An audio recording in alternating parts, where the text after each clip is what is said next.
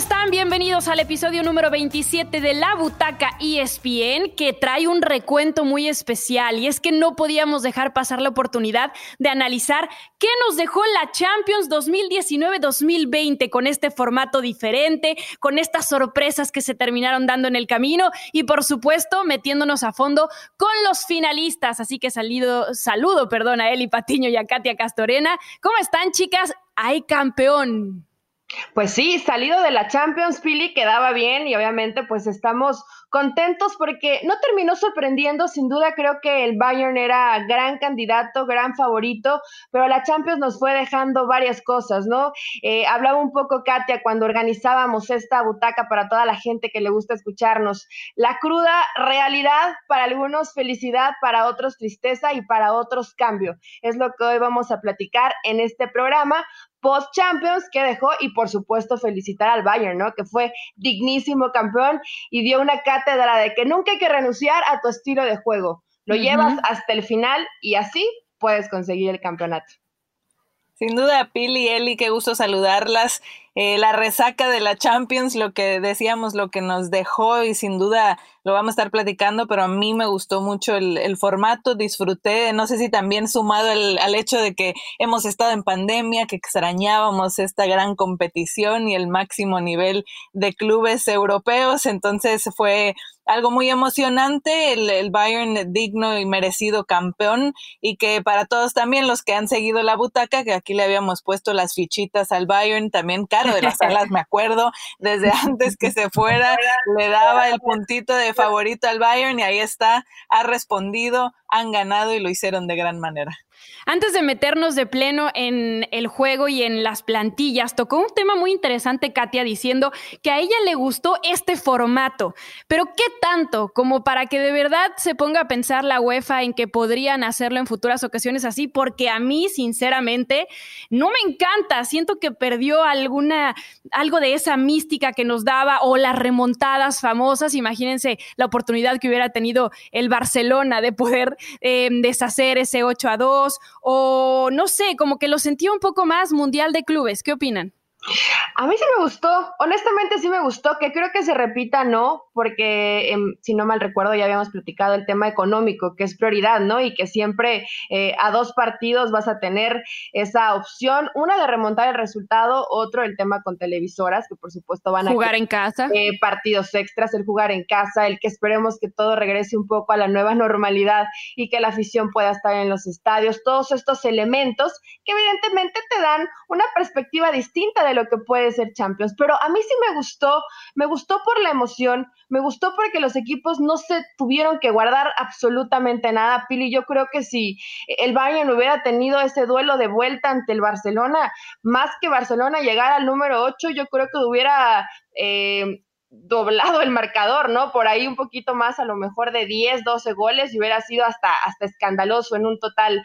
Pero em, de pronto a esos equipos que les gusta cuidar un poco el resultado y manejar esa ventaja a favor y el gol de visitante, hoy se acabó. Hoy era matar o morir, hoy tenías que apostar todo lo que tuvieras en un solo partido y me parece que hay técnicos que sí quedaron a deber, equipos que también quedaron a deber y que evidentemente después de conseguir estos resultados, a ver, te, haces un alto en el camino y dices, no estábamos tan bien como pensamos entonces. Por eso me agradó este formato, pero sí extrañé el anterior. Lo extraño. Quiero a la gente, quiero los partidos de ida y vuelta porque se me fue yo tan también. rápido la Champions, tan rápido. Y creo que lo feo es que no hay gente y eso ha sido un elemento que vemos en todos los deportes que es fundamental el tener a la afición allí alentando a los equipos y al no tenerlo, pues es, un, es una sensación muy extraña, tanto para los jugadores, claro, que están allí en, en la cancha, en la duela o en lo que sea, pero sí el tema de que no tuvieran que especular, eso me gustó porque, claro, quitas lo, las posibilidades de remontada, pero es ir a ese partido, mostrar todas tus armas, sí o sí, desde un inicio, sin tener que especular, eso me gustó, y que por un lado te puede desnudar como le pasó al Barcelona, o otras, en otros casos que también entregaron buenas actuaciones, buenos resultados y que dejaron una grata sensación. Entonces, eso lo disfruté, claro, no creo lo, lo volvamos a ver por lo que representa económicamente y también para los aficionados, para los equipos, el poder tener en sus mercados locales un partido de Champions ya en las instancias de eliminación directa, tener la oportunidad cada quien de ser local, de compartir eso con su gente, lo que representa, claro, económicamente. Además, allí en el mercado local, la venta de boletos, de mercancía y demás, también los derechos de televisión. Entonces, claro, en cuanto al negocio, no, pero me gustó esa sensación de Copa del Mundo que además eh, fue algo que repercutió en la gente y que había esa conexión en redes sociales, que sentías que todo mundo estaba enfocado viendo el mismo torneo, el mismo partido, el mismo momento,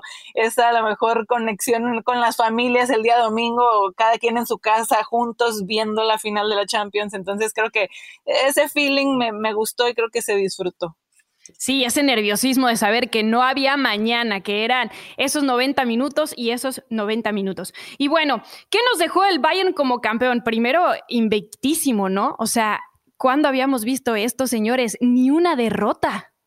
Sí, le quitamos los partidos que no hubo de vuelta, el tema de que fueron partidos menos, pero merecidísimo y sin quitarle lo que fue, oye, invicto, 11 partidos sin derrota y campeón, aplausos para el Bayern. Definitivamente, a ver, creo que más allá de que tiene razón, qué buena memoria tiene Katia, porque yo no me acostaba, yo no me acordaba que Caro había apostado por el Bayern desde el principio. Yo fui con el City y bueno, lamentablemente me llevé una terrible decepción, ¿no? Eh, no porque mm, sea gran simpatizante del City, sino porque creía que este estilo a la forma de juego de Pep Guardiola le, iba a favorecer a un solo partido, no fue así, pero creo que hay varias cosas a analizar este Bayern, más allá de que llega eh, invicto, como lo dicen, y que los números son espectaculares, conseguir el triplete, eh, el tema del técnico que llegó como interino y que le pudo cambiar completamente la cara a este Bayern que tiene un equipazo, pero que necesitaba retomar la confianza. Eh, vimos el caso de Davis, ¿no? Que termina sorprendiendo y que sin duda va a ser, creo que, que el MVP, el mismo Coman, el MVP juvenil, el Coman, que fue el as bajo la manga de, de Flick en este partido, que creo que nadie lo esperaba y también termina dándole resultados. Era un equipo perfectamente engranado, que no importaba qué jugador estuviera en la cancha, todos entendían lo que pretendía Flick. Entonces creo que por eso lo hace tan interesante. A pesar de que Lewandowski no se hizo presente con goles en, el último partido, siempre fue un jugador. Qué lástima porque había anotado en todos los partidos, excepto la final. el de los números de Cristiano Ronaldo. Sí, a dos goles se quedó. ¿eh? ¿eh? Yo pensé que iba a llegar. Lamentablemente no fue, pero eso no empaña absolutamente nada, ¿no? Todo lo que hizo Lewandowski bien en la temporada. Eh, Nabri, que a lo mejor no tuvo el mejor partido en esta final, pero que todo el proceso de Champions para llegar hasta ahí ante el PSG lo hizo de manera en la semifinal brilló. Por, cierto, ¿vieron la imagen de jugadores como Goreska, como Lewandowski, cómo crecieron físicamente, cómo los prepararon precisamente para que llegaran de esta gran forma física y mental, realmente me parece espectacular. Fue un cúmulo de muchísimas cosas que al final cuando se trabaja bien, te refleja, está ahí el resultado. El Bayern no estuvo por casualidad, no fue suerte, no fue un mal partido del rival. Siempre fueron contundentes, impusieron condiciones y son dignos campeones. Llevarse la tripleta no está fácil, ¿eh? Y todo el mérito para Kathleen Kruger, que es la mujer detrás del éxito de este Bayern Múnich, la encargada de ponerlos a tono, de que se mantuvieran dentro de la pandemia con sus dietas, con sus ejercicios y que bueno, los vimos llegar de, de todos los equipos, creo. También hay que decir que la Bundesliga fue la primera liga de las que arrancaron, pero de todos los equipos, creo que el Bayern era el que se veía mucho más completo.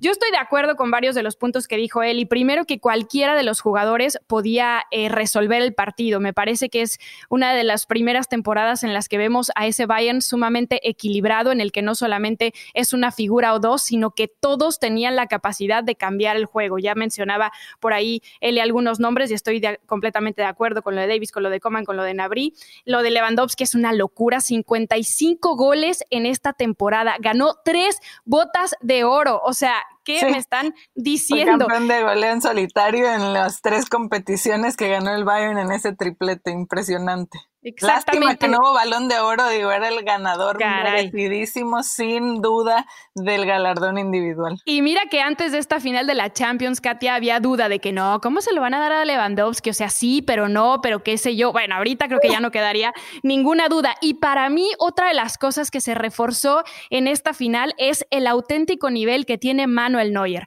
Yo me acuerdo perfecto que después de esa lesión que sufrió en el 2017, que lo separó de selección, de Bundesliga, de Supercopa, de Pocal, pues hubo esa duda porque ya estaba dentro del top 3, y no es que el número uno del mundo después de ese mundial que ganó Alemania, ¿no?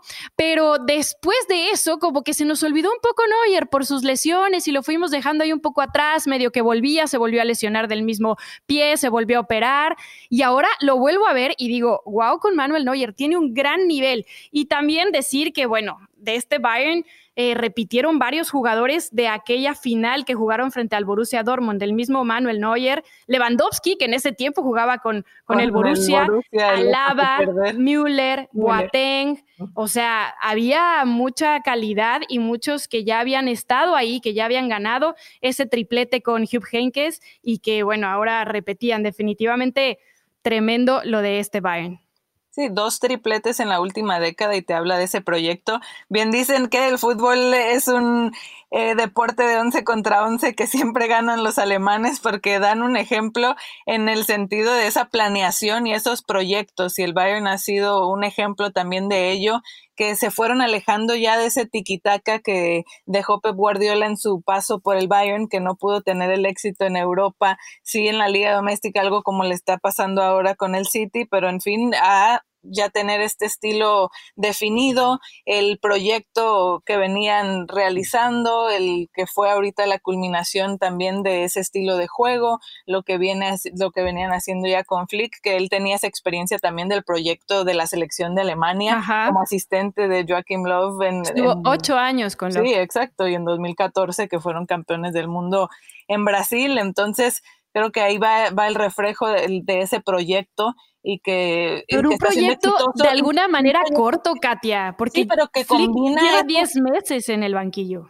Sí, habla de un el técnico interino campeón. pero habla de un trabajo que vienen realizando desde arriba, ¿no? Y que, y que permea en, en, todos los niveles. Y esa combinación que ya lo describías bien, Pili, de los jugadores de experiencia que tienen y el buen ojo con las integraciones de estos jugadores jóvenes, porque, pues no sé si esté bien o mal, pero es el proyecto que le ha funcionado al Bayern también, que la Bundesliga termina surtiendo al equipo del Bayern, porque ya sea que ellos mismos saquen jugadores jóvenes o algunos otros jóvenes que van destacando en otros equipos de la Bundesliga, al final el Bayern los compra y de ahí los termina de formar y en este roce que tienen ya en otras competiciones como en la Champions terminan e, explotando, ¿no? Y, Pero también todos esos nombres que, que acabamos de decir que estuvieron en esa final del 2013 frente al, Borussia y que están ahora, hay que empezar ese recambio generacional pronto, porque si no les puede pasar lo que al Barcelona y ya vimos que muy mal. Sí, pero han, tenido estas buenas incorporaciones de, jugadores jóvenes que creo que, que hay ese buen balance y les va a dar tiempo y colchón para después ellos mismos, va, va, ahí va la bolita, ¿no? De que ellos van pasando a ser los de experiencia, llegarán otros jugadores jóvenes y, y demás. Sí, los vemos desde eh, pensando inclusive en un nivel selección, ¿no? Lo que pasó con, con, Alemania en el 2018 y que esto los hizo reflexionar y vas a ver los mundiales sub-20 y ves que sigue saliendo gente. De pronto a mí me eh, se, se, preguntaban, ¿cuántos años tiene Nabri? Tiene tiene como 27, 28, ¿no? Y le digo, ¿cómo crees? Si hasta hace no mucho lo veíamos precisamente debutando en ese Mundial Sub-20 donde evidentemente eh, destacaba, ¿no? Y empiezas a ver la gran calidad de jugadores. Yo creo que en eso los alemanes sí van un paso adelante, sí se preocupan por ese cambio generacional, pero no lo hacen eh, súbito como lo va a hacer el Barcelona. Lo hacen de a poco, van integrando gente que vayan entendiendo la idea y esa frase de 11 contra 11 y lo ganan los alemanes, se notó, ¿no? El, el Ya estaba celebrando, el PSG ya estaba de fiesta, se, se cansaron de cantar, de celebrar y simplemente el Bayern entendió que todavía faltaban 90 minutos más, que no se había ganado absolutamente nada y que tenían todo el escenario puesto para conseguir esa orejona. Entonces te habla no solo de un aspecto futbolístico, sino de un aspecto mental. Ellos ya estaban preparados para quedarse con la Champions. Sí, es que Ganabri tiene 25 años, Kimmich tiene 25 años, el mismo Coman tiene 24, Alfonso Davis tiene 19 años, o sea, es, lo que me refiero de, de que estos jugadores, bueno,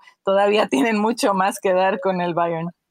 Ahora, muchísimo mérito también a Hans Dieter Flick, o como le dicen Hansi Flick de cariño, porque en 10 meses pasó de ser un desconocido a ser el interino del Bayern y después a ganar la liga, que cuando se fue Kovac estaban en cuarto lugar y parecía que no iban a poder seguir sumando a esas siete Bundesligas consecutivas. Después gana la Pokal y por último la Champions League dándole su segundo triplete de la historia. Lo consigue además en su primera campaña en el banquillo sin experiencia como técnico en primera división. O sea, una cosa tremenda. Y además, si mal no recuerdo, su debut fue en clásico contra el Dortmund y lo terminaron ganando por goleada. O sea, sí. así o más iluminado este hombre.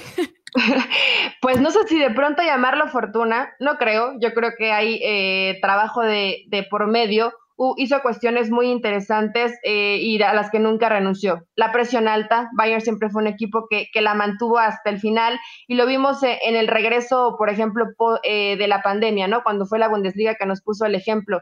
Decías, ¿en qué momento el Bayern se fue de descanso trabajaba desde su casa. O sea, el nivel que mostraban físico, futbolístico era impresionante y por supuesto que mucho tenía que ver el técnico. Esta situación de no importa el intérprete, todos entienden perfectamente a qué vamos a jugar, fue otra de las cosas. Y hablando un poco de la gente que está cerca de, del Bayern, que se encuentra en, en, Alemania y vieron todo este proceso de Flick, yo les decía, pero ¿qué hizo? ¿Qué, ¿Qué tiene de magia el técnico? ¿Por qué conseguir este tipo de resultados? Y dice, se preocupó mucho por el jugador. Hablaba constantemente de sus necesidades, del tema personal, qué hacían fuera de la cancha. Les eh, daba una llamada si veía que tenían algún tipo de problema que no los estaba dejando cumplir en total con su rendimiento. Y creo que ahí está la clave, ¿no? Inclusive haciendo esa eh, comparación, y se me hizo fuerte, pero, pero tal vez es real porque ellos están mucho más cerca. Dice, Pep Guardiola es amigable para las cámaras Flick no le importaban las cámaras, Flick le importaba el jugador como persona, como humano, y ahí terminó por convencer a este Bayern, que hoy es una planadora, ¿no? Y que definitivamente creo que va a seguir jugando tan bien, pero tiene que empezar a renovar ciertas posiciones y lo seguiremos viendo eh, por lo más alto en la Bundesliga y seguramente compitiendo en, los más altos planos también de ligas europeas, ¿no?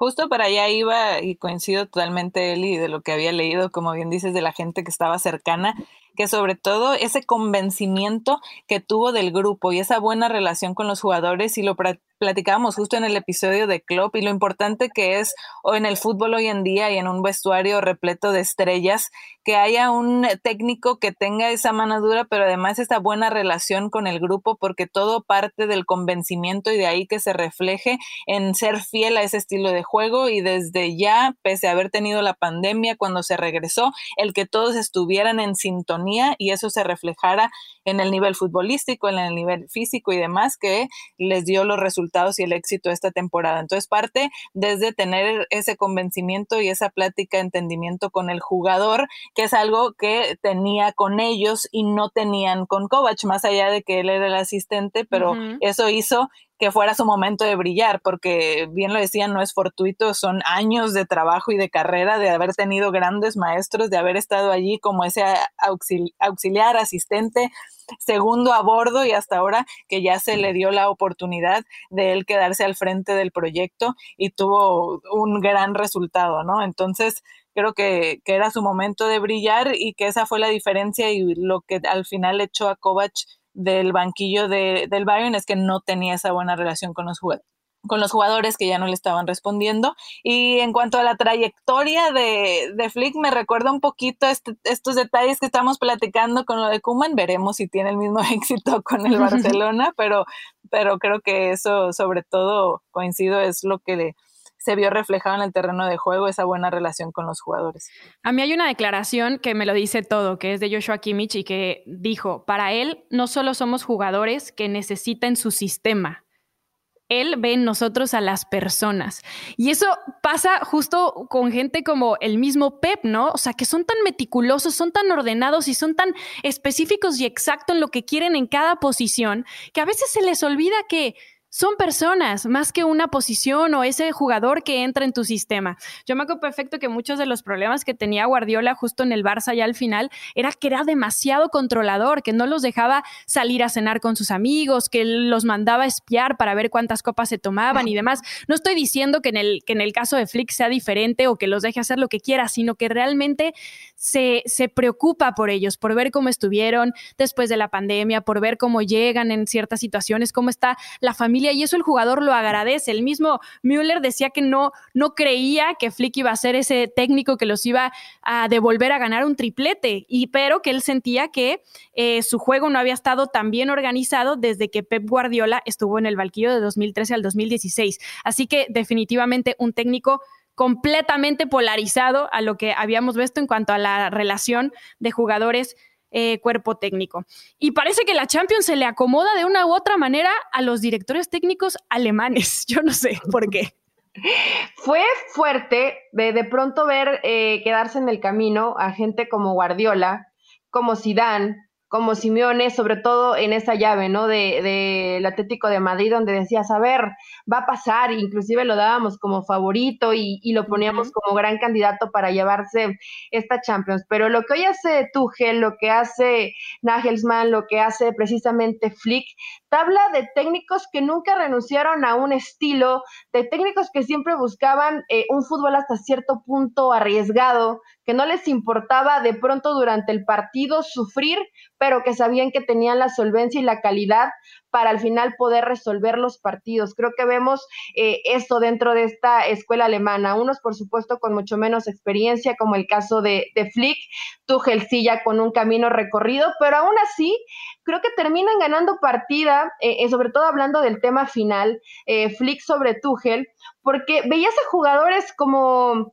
como Icardi, por ejemplo, ¿no? Y todos nos preguntábamos, ¿por qué no lo metió? ¿Por qué no corriste más riesgos? ¿Por qué renunciaste a ese equipo que además anímicamente venía eh, lo más arriba, por todo lo alto, porque estaban celebrando inclusive desde antes, y renunció a su estilo? Fue el único de estos técnicos alemanes que eh, al final no, no se murió con su idea, que Porque todo lo iban a solucionar Neymar y Mbappé. Eh, pero, no, pero no fue así. no, yo lo sé, pero... pero lamentablemente para él no fue así, ¿no? Cuando necesitas que tus jugadores superdotados y con una calidad extraordinaria eh, estén en su mejor momento y no te resuelven, es cuando la situación se empieza a complicar.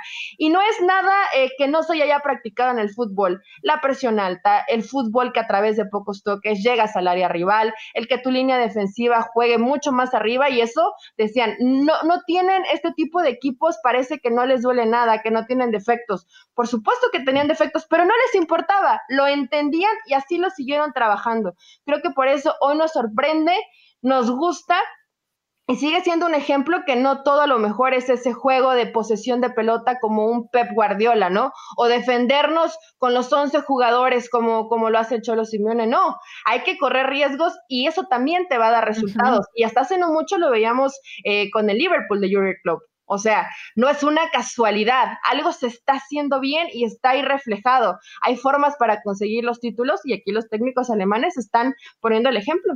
Sí, es una nueva ola de técnicos que en definitiva no es una casualidad. Leía sobre el programa y la asociación de técnicos de fútbol en Alemania y que son exámenes de muchísima exigencia y que no es casualidad que hoy en los últimos cuatro equipos en las semifinales de la Champions tres tenían directores técnicos alemanes porque habla de este trabajo que se viene haciendo desde la federación y estos y estos técnicos que habrán salido que curiosamente, y varias de las historias se repiten que fueron jugadores que terminaron su carrera prematuramente debido a lesiones y después ya se convirtieron en técnicos y también, por, por ejemplo, puede ayudar a que como fueron jugadores, conocen un poquito de cómo son las cosas y de allí que venga esa relación que tienen con el grupo, puede ser también una, una cierta tendencia. Y desde que vimos a, a Henkes y a, Klopp en esa final en 2013, bueno, ahora se repetía entonces eh, siete siete años después el ver a dos técnicos alemanes en los banquillos para una final de Champions, entonces sin duda no es casualidad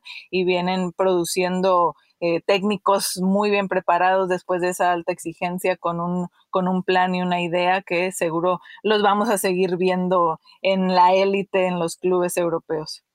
Sí, Flick, para el que no lo sepa, pues también no fue ese jugador top como a lo mejor sí lo fue Zidane o como lo fue eh, Guardiola para los equipos que después dirigieron, llámese Real Madrid o Barcelona, pero sí jugó tanto en el Bayern como en el Colonia dentro de su carrera como futbolista en Alemania.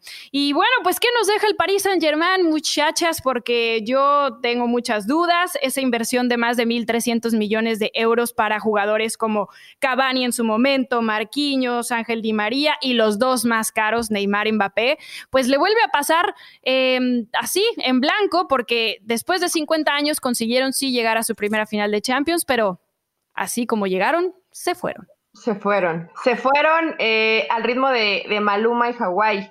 Eh, pues se, se fueron celebrando, celebrando temprano. A ver, yo creo que hay jugadores que rescatar. Lo de Keylor Navas me parece que fue extraordinario. Marquinhos me gustó muchísimo en las fases finales de Champions. Eh, fue un guerrero ahí en el medio campo.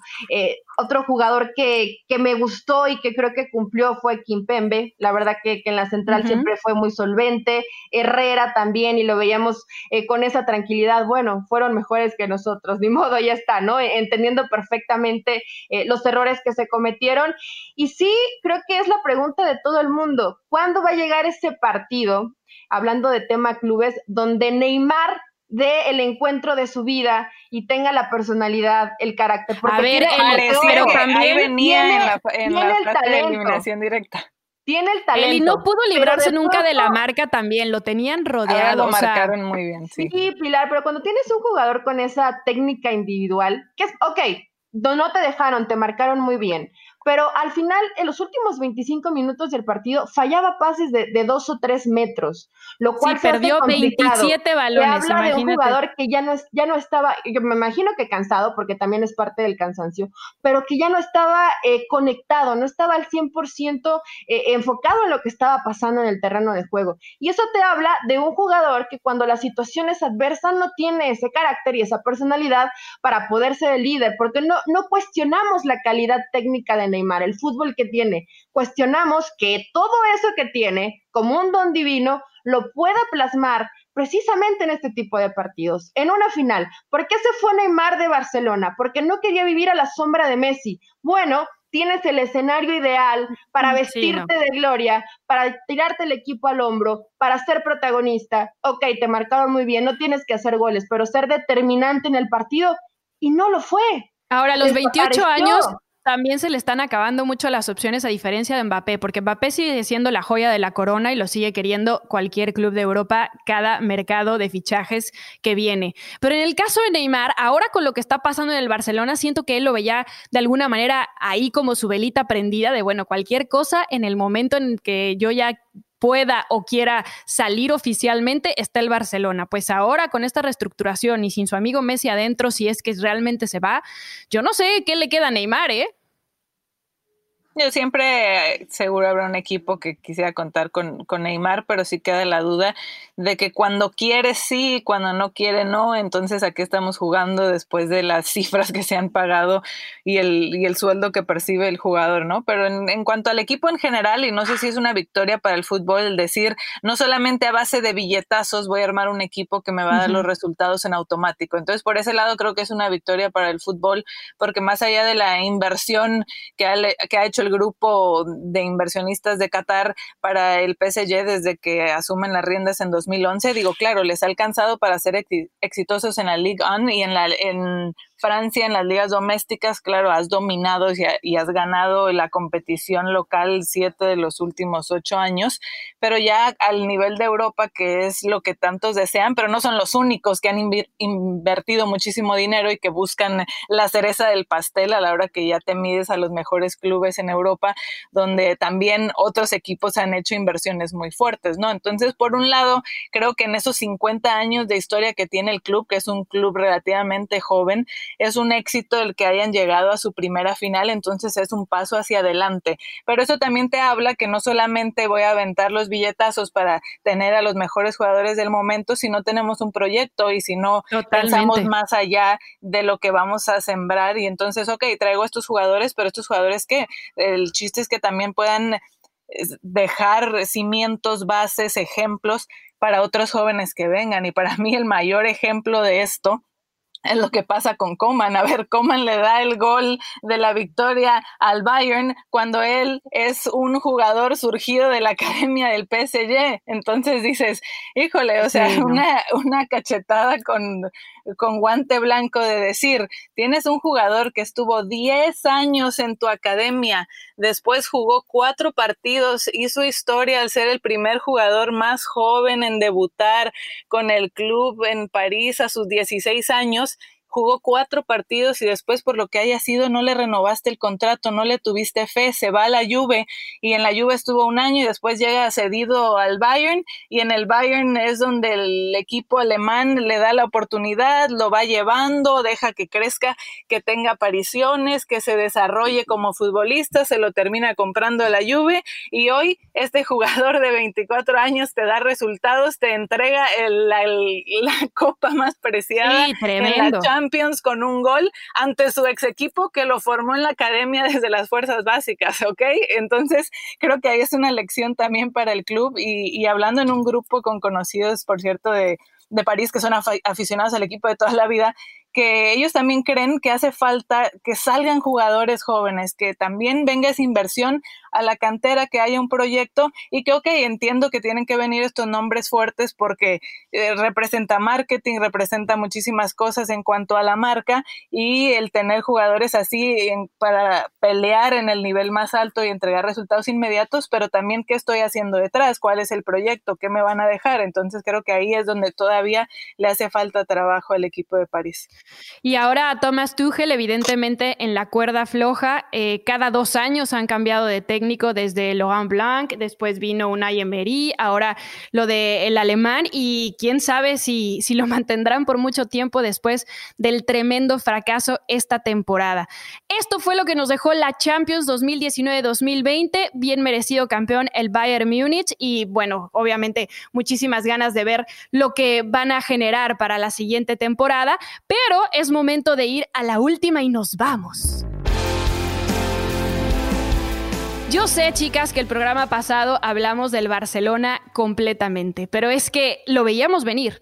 Dijimos que dependía de Lionel Messi si se mantenía en Can Barça o no. Y justamente Lionel Messi ha mandado el mensaje, no quiero seguir más en el equipo y además se está aferrando a una cláusula que le pusieron dentro de la última renovación en la que decía que si se quería ir lo podía hacer finalizando cualquier temporada gratis. Y esto estamos hablando de que hay una cláusula de 700 millones de euros que no podría cobrar el Barça. Qué bien le haría ese dinerito, pero lo más triste es que pierdan al jugador insignia el burofax de terror de Messi. Yo creo que nadie lo, a ver, nadie lo espera. Yo, yo te soy honesta, sabía que venían cambios, veía lo de Kuman, veía jugadores eh, que tenían que salir, como el caso de Suárez, de Rakitic, y yo dije, ok, es un cambio, Barcelona necesita dinero, eh, no voy a estar jamás con las, eh, de acuerdo con las formas que ha tenido Bartomeu porque se ha equivocado eh, de principio a fin, desde un tema económico, desde un tema planeación, desde situaciones que pasaron en la cancha, como lo que pasó con Liverpool, como lo que pasó con Roma y ese horrible 8-2 en esta última Champions League pero eh, el de pronto que Messi dijera, ¿sabes qué? Me hago un lado y se acabó mi historia con el Barça. Para los románticos del fútbol, que creo que nosotras tenemos un poquito todavía de eso, ¿qué imaginábamos? Messi hasta que se retire, ¿no? Con el Barcelona y, y, eso no va a cambiar. Su familia lleva 20 años viviendo en Barcelona, él va a estar ahí, sus hijos, su esposa, eh, su papá. Y de pronto te llevas este tipo de noticias y dices, wow, te queda realmente impactado en que esto pudiera llegar a pasar. Creo que fue al final, y aunque es escandaloso, la gotita que, que derramó el vaso para mí lo triste no es que se vaya Messi, porque inclusive me gusta que hoy Messi eh, a lo mejor busque otro reto futbolístico en, en, otro equipo, que ya con Barcelona ganó todo lo que podía ganar y que por favor gente del Barça deje de llorar y de extrañar al Barcelona de Pep Guardiola, de Xavi, Iniesta y Messi y compañía. No se va a repetir eso. Puyol, Puyol tuiteó, Eli, el te apoyo. Aplausos. Sí, sí, sí, le, aplaudió y lo apoyó, porque sabe todo lo que está mal a la interna a nivel directivo en, en el Barcelona. Pero irte con un 8-2 irte de, de, esta forma, cuando va a haber un, un recambio. Pues es que si no es así, ¿cómo, Eli? Ya ha pasado de todo el pobre Messi. Digo, yo también estoy de acuerdo. En esa reestructuración, pero la forma no, no es la ideal, porque la grandeza y todo lo que ha dado Messi al Barcelona y Barcelona Messi no se puede acabar en un 8-2 es lo que de pronto duele, ¿no? Quisieras ver a Messi por lo menos a lo mejor en una temporada aparte un poco más normal, con gente, que la gente lo pudiera disfrutar a lo mejor en esa última temporada con un Barcelona, que pudiera ver la magia de Messi en el campo. Y hoy eso al parecer se acabó. E, es lo que creo que es demasiado fuerte. Messi no tenía por qué haberse ido así del Barcelona y lamentablemente pues a nivel directivo sí se ha trabajado muy mal. Estoy totalmente de acuerdo de que no sería la forma si es que se va en que quisieras ver la despedida de Messi del Barcelona por lo que ha sido esa historia y lo que han representado Messi para el Barcelona y el Barcelona para Messi, con esa imagen cabizbajo que incluso ya circulan los memes de cómo se despidió Cristiano del Real Madrid levantando la Champions y cómo se iría Messi después de esa derrota y esa imagen de él cabizbajo en la cancha sin aficionados en un año que ha sido complicado, atípico en medio de una pandemia pandemia, entiendo. Y espero, y de, verdad espero que no sea por allí una forma ahí de chantaje, de decir me voy, pero entonces vienen los cambios y luego me quedo. Espero que no vaya por ahí la, la situación. Creo que sí veo a un Messi un poco cansado, lo cual creo es normal y que a lo mejor es, es cierto que necesita un nuevo reto futbolístico y que también sería una manera de ver esa valía de Messi llegar a otro equipo a ver qué se entrega y que a veces es natural, ¿no? Nosotros como seres humanos también el necesitar otro aire, otros retos y simplemente cerrar ciclos y que a lo mejor no es la manera que, que se quisiera, pero que puede ayudar también al Barcelona de decir, si aquí es que se cierra el ciclo y están en medio de esa crisis, le da la oportunidad al Barcelona de reconstruirse de desde completo desde cero y empezar una nueva, una nueva era. Sí, la verdad es que yo, no sé, tengo todavía la idea de que no se va a ir. Ya se habla hoy de que Leonel Messi tal vez podría mantenerse si es que de alguna manera Bartomeu se va. Ya sabemos que Bartomeu tiene los meses contados en el Barça. o sea, no es que tampoco haga la diferencia. Ya le dijeron, vas a renunciar y dijo, no va, no voy a renunciar. Es por eso que creo que hoy la decisión de Messi no va a, cambiar. Y creo que aunque renuncie Pero eventualmente, Eli, Bartomeu ya tiene los días contados en la, en la presidencia de Barcelona, o sea, no hace la diferencia. Ahora, también entiendo que el dolor de Messi pasa porque eh, justo le acaban de avisar también a su gran amigo Luis Suárez que ya no cuentan más con él. Lo hizo Kuman y después de esto se desató la vorágine y sabemos lo importante que es para Messi contar con jugadores en el plantel en los que él confíe. Si no está Suárez, si se viene todo un recambio, si ya no está toda la, mitad del plantel que, que, tuvo ese sextete con Pep Guardiola y demás, entiendo que se sienta solo, que ya no quiera seguir más, pero sospecho que todavía hay Messi para rato, no lo sé, en el Barcelona. Así nos despedimos entonces de este episodio. Chicas, un placer como siempre. Nos escuchamos la próxima semana. Chao.